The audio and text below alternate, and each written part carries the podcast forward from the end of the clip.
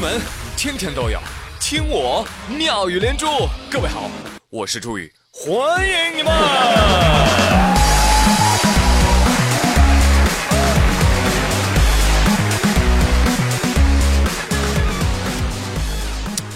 啊，年底了，想跳槽，知道吗？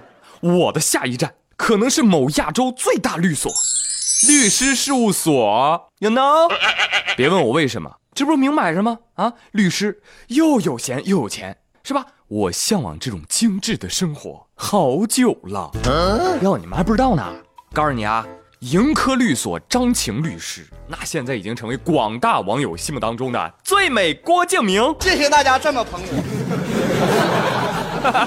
淋漓尽致的文采，飞扬跋扈的叙事，来给你们读一读他的朋友圈。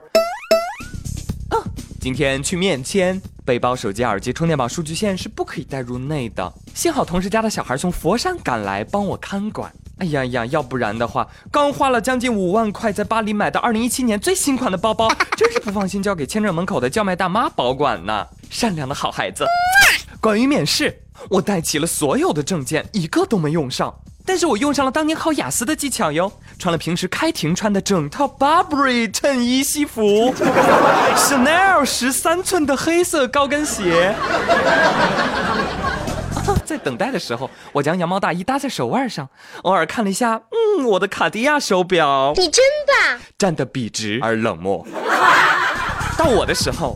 面试官问：“你是律师吗？”“嗯，是的，律师，亚太第一大律师事务所的合伙人。”然后我用英文重复了一遍，面试官阿姨非常的惊喜：“哦，你的英文非常的好。”接着又用英文问我的学历，我说：“啊，本科毕业于北京大学，中国第一高等学府。”但非常 unbelievable，全程居然没有用 English。哎，我就特别想学学啊，就是怎么样才能站的，就是笔直而冷漠呢？不瞒你说，看到这一句的时候，我已经笑的是热烈而蜷缩了。所以从字里行间看啊，感觉他不像一个律师，特别像什么呢？朋友们，哎，对，微商。还没完呢，啊，这个律师呢还经常做梦。哈，做的这个梦啊，也是千奇百怪啊。他发微博说了：“心不静，我做了一个梦，大致啊，是我喜欢上了一个皇子，我帮他夺得了王位，我成为了皇后。后来他出征匈奴被俘，我协助另立新君，我还是皇后。突厥一看，哟，这废主没什么利用价值了，就把他放了回来。”他回来后没有问我还能不能复位，只是问我我还爱不爱他。我没有说话，从他的身边走过，不再看他。我心里想的是，如果你妄想复位，动摇江山，我只能杀了你。哇哦哇哦哇哦哇哦哇！张晴律师。哇，论意淫啊！您坐下来是裁判，站起来就是冠军呐！那啥，张律师？我的手已经洗干净了呢，我可以摸摸你的地花之秀大奖杯吗？哇，你是真的秀哎，天秀，一枝独秀。其实呢，他的很多神奇言论啊，一言难尽。还有什么？我实在不想我将来的小孩的爸爸出生于县城。年纪比我大的律师不少，资本市场资历比我老的深圳，哈哈，却没有。我的妈呀！哎呀，看到我都想给他一巴掌，但是我又担心我的手疼会影响我开宾利。很多的网友啊，纷纷表示哇，真的好富有哦！但这一切都是真的吗？于是就有人开始深扒他了。就是这样一位一眼望去只能看到人民币的女子，在闲鱼上卖二手的画风却如此的质朴。新衣服未穿未洗，吊牌在，不议价不闲聊，标价五十五。专柜正品茉莉格晒衣架，白色，九十九乘四十六厘米，原价六十九，现价只要三十四。转让卡地亚三环钻石项链，非正不是正品，购买来拍照用的，已经用完了，半价转让哦，原价二七七，现价只要幺二八。哦。卡地亚不是正品，拍照用的。他发了好几条朋友圈的卡地亚，原来是这么来的呀！你真聪明。喂，卡地亚给了你多少钱？我浪琴给你磕头了，谢谢你饶我一命啊！真的，看完他的朋友圈啊，我最近跟人约会啊，我都特别希望对方迟到啊，只有这样，我才能抬起我的手腕质问：你看看啊，你看看我的卡地亚手表都几点了？那财富为假，那张律师引以为傲的学历呢？根据北大全日制本科学生群的考证，他们说呢，这位张律师啊，他并不是北大毕业的，也不是看郭敬明长大的郭大毕业的，啊，据推测呢，他应该是北大成人自考昌平函授班毕业的。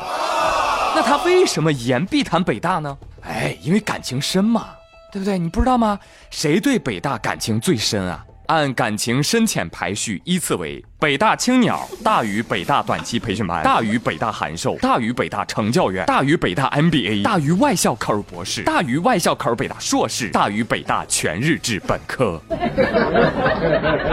而由于张律师名声过大，目前。盈科合伙人要求张律师删除他的朋友圈和微博，而广东省律师协会已经要求深圳市律师协会对张律师涉嫌虚假宣传进行调查。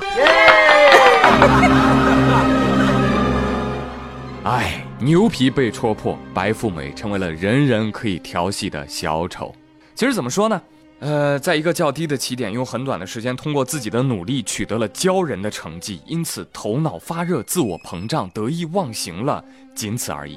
其实不仅是张律师，这也是我们大多数人的通病，只不过没有他这么过分而已。所以呢，姑娘，先不管真假啊，网友 diss 你不是因为你装，谁不装？而是因为你装的实力还有待提高。真的，真的，装叉一定是需要硬实力的。啊，不信你看看，要论装体育界，我只服六个人：刘国梁没输过，张怡宁大哭你，张继科睡罗汉，法拉赫哎呦躺一会儿，博尔特我来个百米减速吧，林丹换球拍换一下球拍。所以说啊，思维决定高度，能力决定眼界。小姐姐，你需要继续努力哦。所以相比之下呢，我还是更喜欢。真性情的小姐姐，嗨，美女，我来了。最近，天津大学食堂一名东北小姐姐，因为在窗口张贴告示而走红。那她贴的是什么告示呢？重大通知：凡年满十三周岁的在校学生，谁再叫我阿姨，立马拖出去大刑伺候。还有哈，在那个什么公众号留言，名字叫小闪电的孩子。啊！你留言叫我干锅大妈啊！孩子，你出来嘞！我保证不打死你。这位小姐姐呀，啊，也就是胖了点儿，人家是一九九零年出生的啊，因为性格爽朗、风趣幽默，人称爽姐。贴纸条啊，她就想逗逗同学们，没想到啊，竟然真走红了。哎，以后都得注意了啊！叫姐姐呀，心态稳；少叫稳；叫阿姨呀。心态就崩了，手啊就抖得很厉害，懂了吧？哎呦，懂了懂了，惹不起惹不起。哎，我就说嘛哈，那些九零九一的自称阿姨的小姑娘啊，你要是真敢叫她一声阿姨，我跟你说，她能把你嘴撕烂。而根据我长久的观察啊，在互联网上自称小姐姐的年龄呢是二十四到二十九，自称老阿姨的啊年龄十七到二十三。自称你爹我爷爷我年龄十四到十六岁，所以呢，所以我今天讲这个新闻的用意，你们应该懂吧？以后叫我宇哥那是我的极限，叫我叔的，通通拖出去大刑伺候。我最喜欢大家叫我什么呢？哎，叫我小哥哥。懂了吧？懂了吧？哎，你们最聪明了，好不好？叫我小哥哥，哎，叫我小雨哥哥啊！